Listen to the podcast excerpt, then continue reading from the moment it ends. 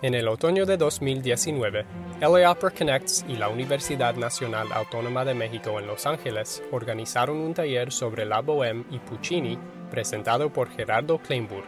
Episodio 3. Gluck, Mozart y otros compositores desarrollan a nuevos estilos de ópera.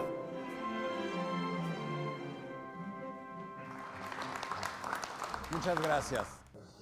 La ópera también se va a otros lugares por supuesto, se tiene que empezar a adaptar a los idiomas, aunque Italia sigue siendo el común denominador. Y en muchos de esos países, aunque hablen otras lenguas, hacen la ópera en italiano, porque sienten que tiene que ser en italiano, que el modelo a seguir debe ser italiano. Pero básicamente los demás, todos los países también desarrollan su ópera local, su ópera nacional. Y aquí van a empezar a hacer algo rarísimo.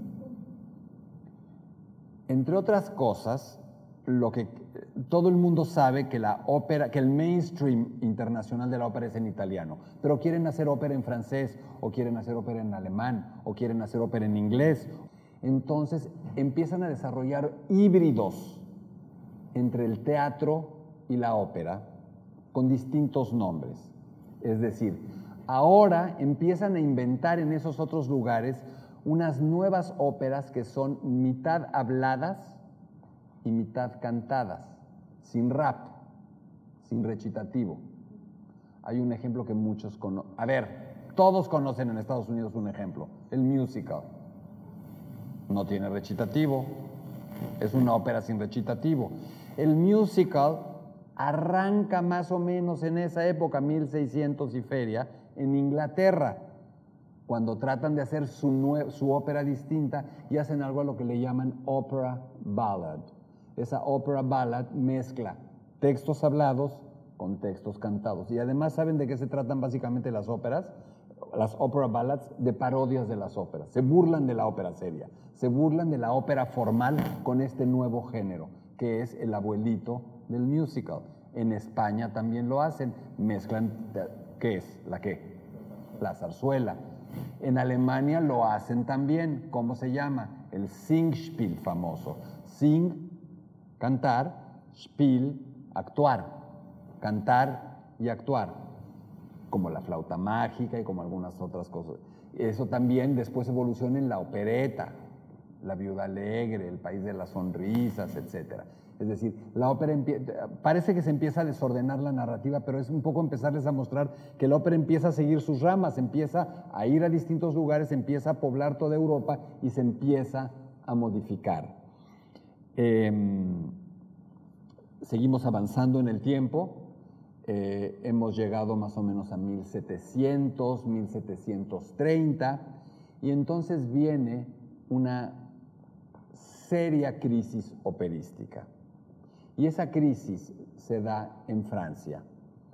Porque a pesar de que ellos han tratado de menos exagerados, menos abigarrados, los barrocos que los italianos, la ópera sí tiene esos elementos y de pronto un compositor alemán que se fue a vivir a Francia y de nombre Christoph Willewald Gluck, el apellido es G-L-U-C-K, de alguna manera es como si él dijera, y se los puedo decir muy, lo pueden entender muy fácilmente, para decirle un hombre a una mujer o una mujer a un hombre te amo en la ópera tenía que cantarle 10 minutos con gorgoritos.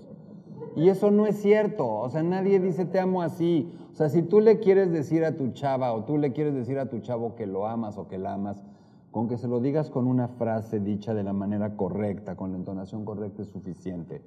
No llegas a darle un discurso de 15 minutos todo enredado. así nadie, así, es un poco lo que él dice. Oigan, ¿por qué no volvemos a decir te amo como se dice te amo? Te amo. Sencillo, sencillito. No lo compliquemos de esa manera. Y entonces, a ver, vamos a poner un ejemplo.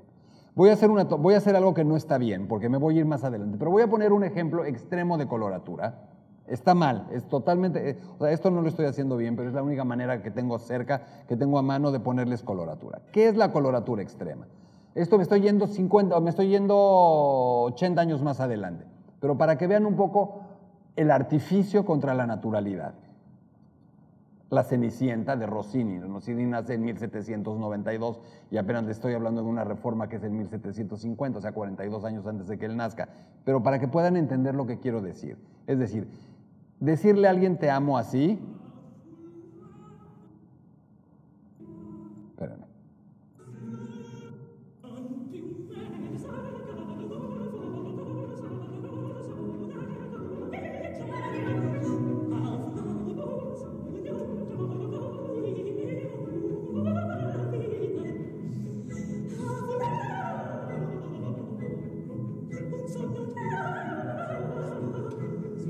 Es un pésimo ejemplo porque esa es una ópera cómica, es un juguete, es un pésimo ejemplo. Pero lo que imagínense que le estuviera, háganme un favor, imagínense que alguien en ópera seria le está diciendo a otra chica que la ama así contra contrasten.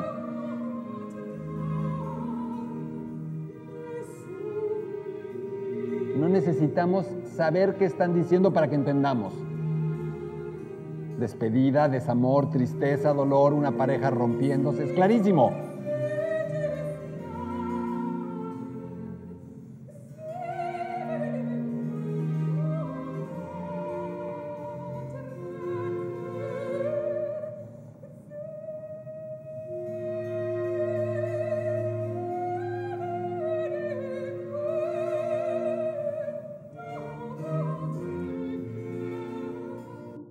Poquito este ejemplo, eh, eh, eh, es un poquito este contraste. Gluck dice, regresemos, back to basics. Regresemos al principio. Y tan regresa al principio que vuelve a tomar los temas originales, Orfeo y Eurídice, y los griegos, y Ifigenia en Aulide, y Ifigenia en Tauride, todo esto. Entonces, es de alguna manera, se había llegado a este extremo hiperbarroco y de pronto Gluck dice, chicos, vámonos de nuevo para acá. ¿Perdón? Ritorna al antico Sarai moderno, tal cual. Entonces, estamos ya en 1750. Gluck es un músico brillante, es un músico maravilloso, pero todavía no ha nacido así, no, no se ha acercado a la ópera otro genio brutal, monstruoso del tamaño de Monteverdi hasta este momento.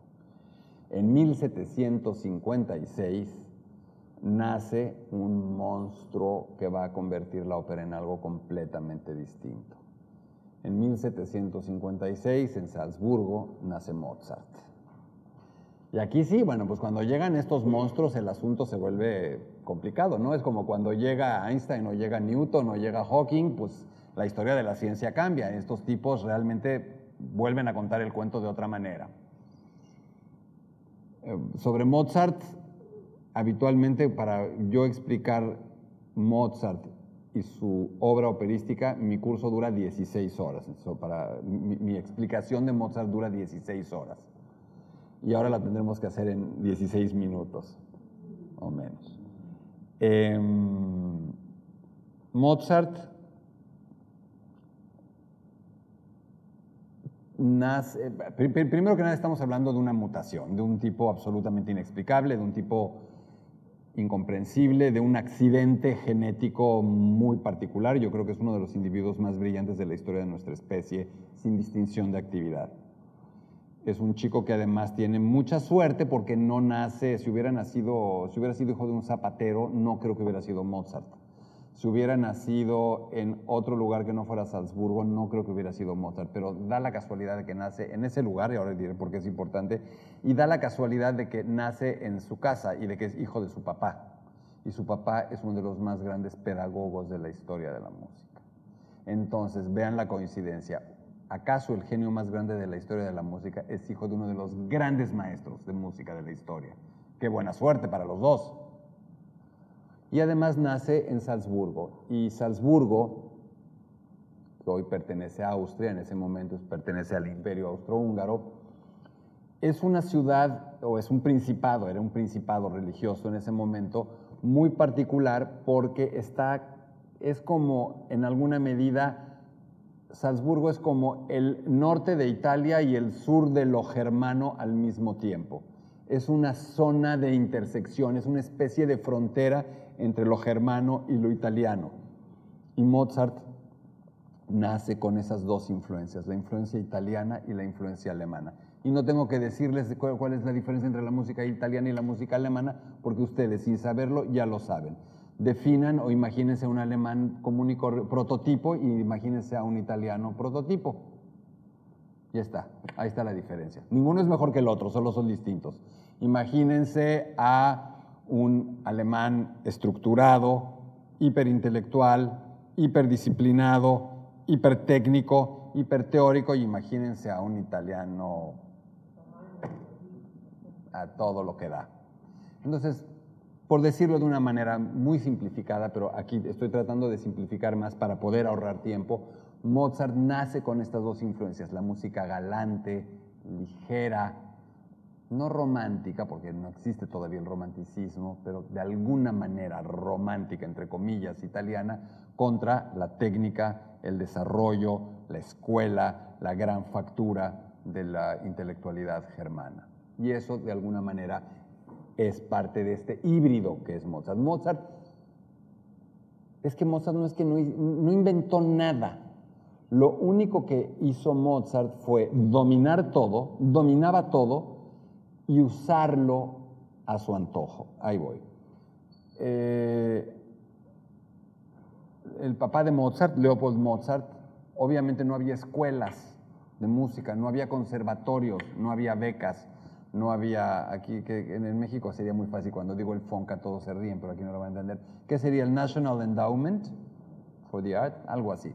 No había becas, no había la beca Fulbright, no había la beca Rockefeller, no había eso.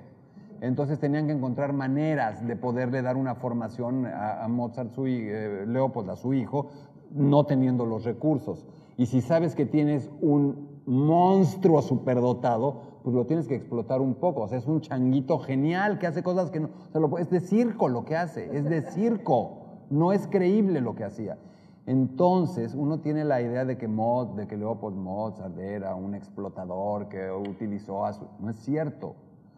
Leopold Mozart aprovecha este talento como improvisador de su hijo, eh, de, tocar con los ojos vendados el piano, el, viol, el clavecín, el violín, y lo lleva por distintas cortes para dar su show con su hermanita, y con ese show les regalan joyas, les regalan dinero, y ese dinero es el que le permite ir siguiendo esos viajes. ¿Qué es lo que busca Leopold para su hijo?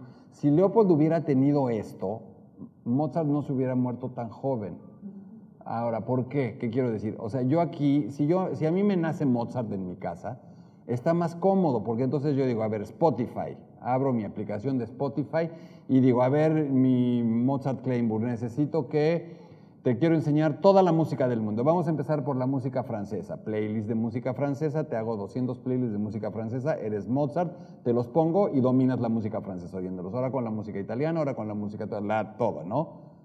Pero no existía. ¿Cómo le haces? Viajar. Viajar, no hay de otra. El equivalente de esto para Mozart es un carruaje. Lo trepan en, y la suerte de que sea Europa, ¿no? Que es así. Si lo hubiera nacido en América, pues está complicado, porque en carruaje desde Argentina hasta Boston está largo el camino.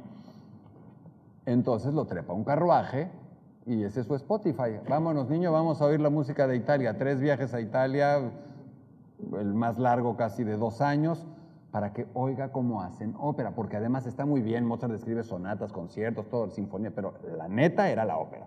O sea, si querías ser un compositor exitoso, o sea, la ópera era la ópera, tenías que llegar a la ópera. Todo lo demás era un camino, un accesorio, un vehículo, un apoyo, un soporte para tu construcción operística.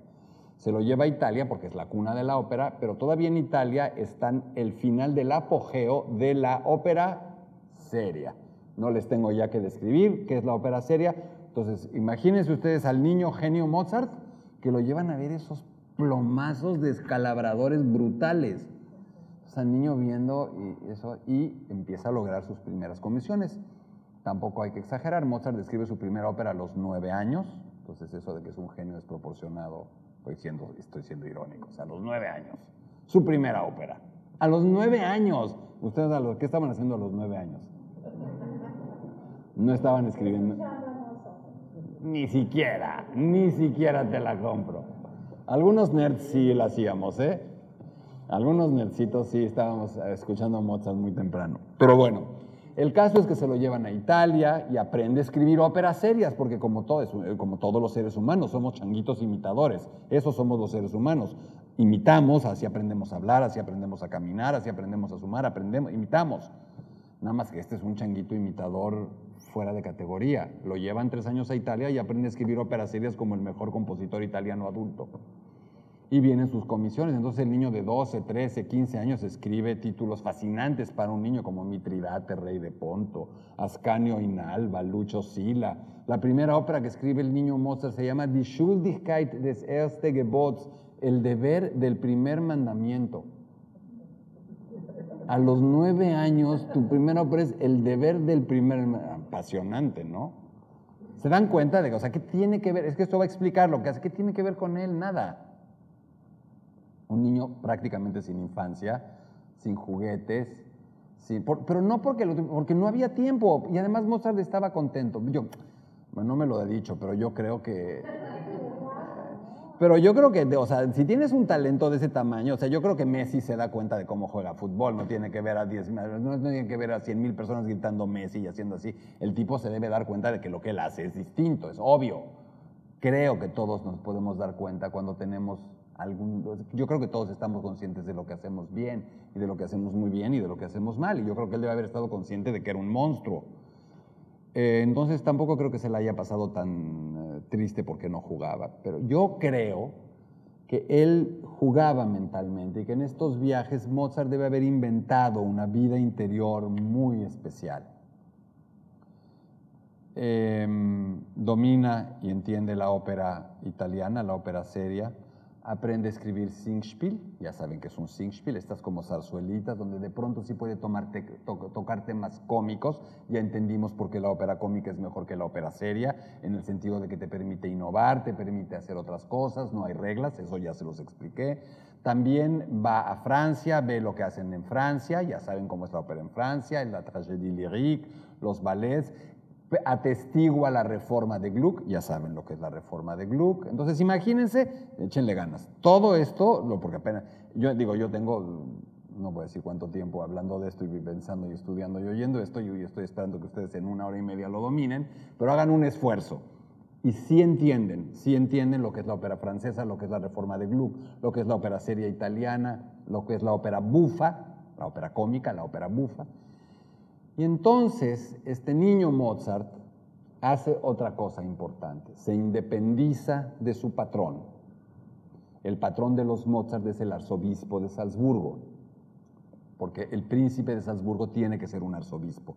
Es además como el cardenal primado, de hecho es el primas germani, la autoridad suprema religiosa del imperio austrohúngaro es el príncipe de Salzburgo que tiene que ser un arzobispo y es el patrón de los Mozart.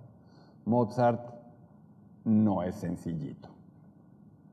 Mozart sí está muy consciente de que es Mozart porque su papá se ha encargado de decirle al mundo entero que Mozart es Mozart y que lo respeten y lo adoren y lo veneren y lo traten como a Mozart. Entonces Mozart es bastante insoportable y bastante arrogante y bastante, pues no pagado de sí mismo, o sea, está consciente de lo que es. Si eres Mozart y estás consciente de que eres Mozart, debes ser un poco complicado aunque tenía una parte muy divertida. Con esto que les quiero decir muy rápidamente que se libera, logra hacer que lo despida el arzobispo. En esa época no existía la posibilidad ni la modalidad de un músico independiente. No existía. ¿Por qué? Porque no había esto. De nuevo el problema es esto. Todos nosotros usamos música y queremos música. Ahora es más fácil. Si nosotros hacemos una cena en nuestra casa con nuestra novia o nuestro novio, hacemos una playlist de música romántica, playlist de cena, playlist de guapachosas, playlist de viene a cenar mi jefe, pues hago otra playlist. Usamos la música. Tampoco es nuevo. Esto es más viejo que andar a pie. Nada más que en esa época pues no tenían Spotify. ¿Qué hacían? Contrataban al músico, contrataban a los músicos, componían la música y le decían al músico, amigo, tengo mi cena, hazme, componme y músicos toquen mi playlist para la cena, pero en vivo. con la música original compuesta. Si yo tengo muchísimo dinero, pues voy a tener un superaparato de sonido y unas bocinas de 100 mil dólares. Si no tengo mucho, pues con mi teléfono ahí le pongo la playlist. Igual, si eras el emperador, pues tenías un orquestón y tenías a Mo el príncipe de Salzburgo tenías a Mozart y una orquestota. Si eras un pobre este, duque de un lugar chiquito, pues tendrías una orquestita y un compositorcito. Y si no eras ni duque, si eras un pobre señor o señora de tu casa, sí hacías música también. ¿Y cómo la hacían? Ellos. ¿Han oído hablar de la palabra música de cámara? ¿A qué suena cámara? A recámara, es música de habitación. En las casas querían música también, pero ni podían, no había ni radio, ¿verdad? 1756, 1791. ¿Cómo podían oír música? La hacían ellos. La mamá tocaba el clavecín, el niño tocaba el violín, la niña la flauta, el, el tío el oboe y un vecino que compusiera algo para flauta, clavecín, oboe y violín. Y en la tarde se ponían a tocar la familia. Es increíble, ojalá volvieran esos tiempos, ¿no? En vez de estar ahora con un videojuego toda la familia, unos con Netflix, el videojuego, y eso hacían música, era un poco más padre. Eh, entonces, Mozart hacía la música, los Mozart eran el Spotify de un señor que se llamaba Hieronymus Coloredo, el arzobispo de Salzburgo, y en algún momento Mozart rompe con el arzobispo y se vuelve, me lo han discutido mucho, pero famosos, el primero, es el primer freelancer de la historia de la música. El primer freelancer. Y como si alguien tiene el infortunio de ser freelancer y sabrá a qué me refiero, un freelancer tiene dos características. Está condenado a la total libertad creativa y a la completa incertidumbre económica. A veces puede haber un buen momento, a veces no. Mozart se convierte en eso. Y decía ahora, todo lo que les he dicho, lo echan en una licuadora y la encienden y le dan vueltas, sale una salsa que se llama Mozart, pero le falta un ingrediente a la salsa. Ya tiene, es un genio, tiene una formación completa, ya saben todo lo que aprendió Mozart, ya lo, lo dije dos veces, es un freelancer, no le tiene que, puede hacer lo que quiera, lo que quiera. Y hay un elemento que falta para entender el fenómeno Mozart. Es un tipo por primera vez entre los grandes compositores de ópera tiene un absoluto compromiso y obsesión con el teatro. Regresa a lo antiguo y serás moderno. Nada nuevo, así empezó el, cuento, ¿no? Ahora resulta que la gran modernidad de Mozart es que volvió a hacer lo mismo, se obsesionó con lo que obsesionaron los florentinos en 1580. Mozart lo que quiere es hacer teatro. Quiere que se pueda creer lo que se ve. Quiere que los personajes sean creíbles. Quieren que si un personaje le pasa algo y cambia, se escuche que cambia. En algún sentido, un poquito exagerado, es como un esfuerzo de realismo operístico. Y lo que Mozart dice es muy simple domino todo. Entonces se vuelve el gran crossover de la historia de la ópera. Dice, aquí me sirve que este personaje suene, y me lo van a entender, como ópera seria. Y este que suene como ópera cómica. Y aquí le puedo poner como que ópera francesa. Y pero todo revuelto. Entonces, pues comprenderán que el público de la época no está muy contento no le entienden. Hoy Mozart es como el sinónimo de la música más fácil del mundo, ¿no? Yo a mi mujer le puse en la panza los audífonos, rompía unos audífonos y con micropor le, ponía los audífonos y le ponía Mozart para que mis dos hijas oyeran Mozart desde que estaban en, en gestación. Porque se supone que es lo más simple. Mozart for Babies, ¿no? ¿no? Hay toda una serie de discos de eso. Pues imagínense que en su época Mozart era difícil. Era música muy complicada porque la gente decía, a ver, no entiendo. O sea, es como, empezaba como que de ópera bufa, pero luego tenía como que ópera seria, pero luego como coloratura, pero luego como singspiel, pero luego como, ¿qué onda? ¿De qué se trata? Hoy es, hoy es maravilloso, pero en esa época, insisto, era algo muy extraño. Eh, Mozart solamente tiene 10 o 12 años de verdadera plenitud. Murió a los 35 años. Eh, en 35 años le dio tiempo de escribir 626 obras clasificadas. Tiene 626 obras catalogadas en 35 años. ¿Cuántas por día? Varias, seguramente, sobre todo en su, parte, en su, fase más creativa. Pero de plenitud tiene 10, 11 años, más o menos desde que se establecen bien en 1781. No, sí, 1781 hasta que muere en Viena también en 1791. Y lo que Mozart aporta a la ópera es esto que les acabo de decir. Entonces, en Mozart podemos tener desde flauta mágica, lo más simple del mundo, una cancioncita.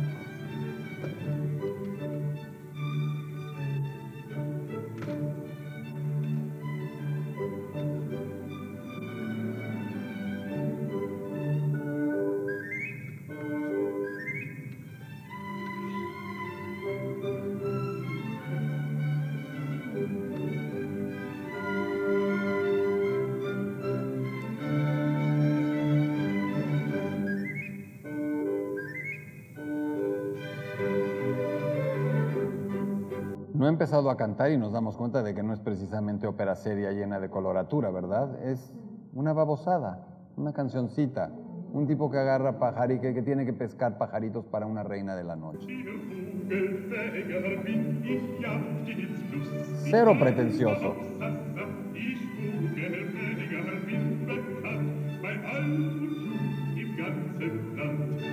Esto es tan simple que lo puede cantar un cantante no de ópera, ¿eh? Un cantante de musical.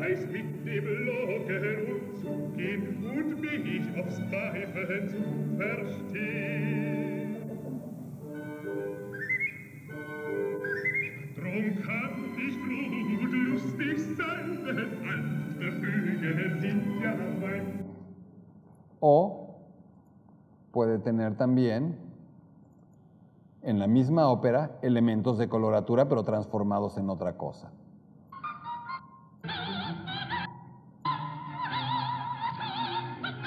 Todos hemos oído esta área, o casi todos.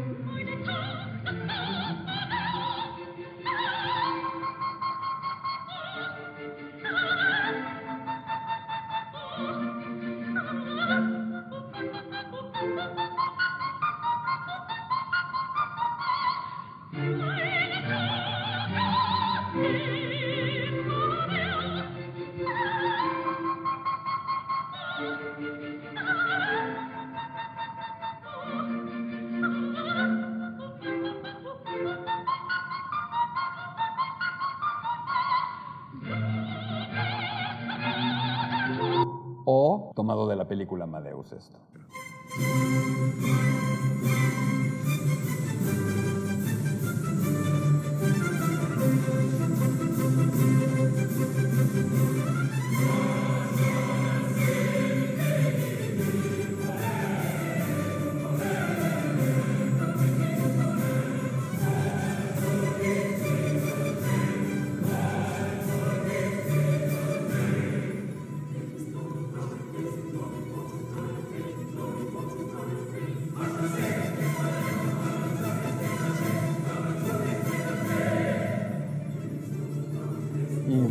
Acaba. Podríamos poner y poner, o sea, esto es una, esto es una, a ver,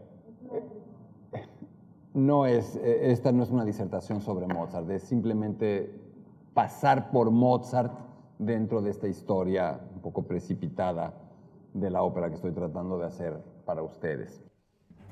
Episodio 4 estará disponible pronto. Si te ha gustado escuchar detrás del telón, no te pierdas un episodio. Suscríbete y deja un comentario en Apple Podcasts, Spotify o cualquier plataforma que uses. No olvides compartir este podcast con tus amigos en Twitter y Facebook. Nos vemos en la ópera.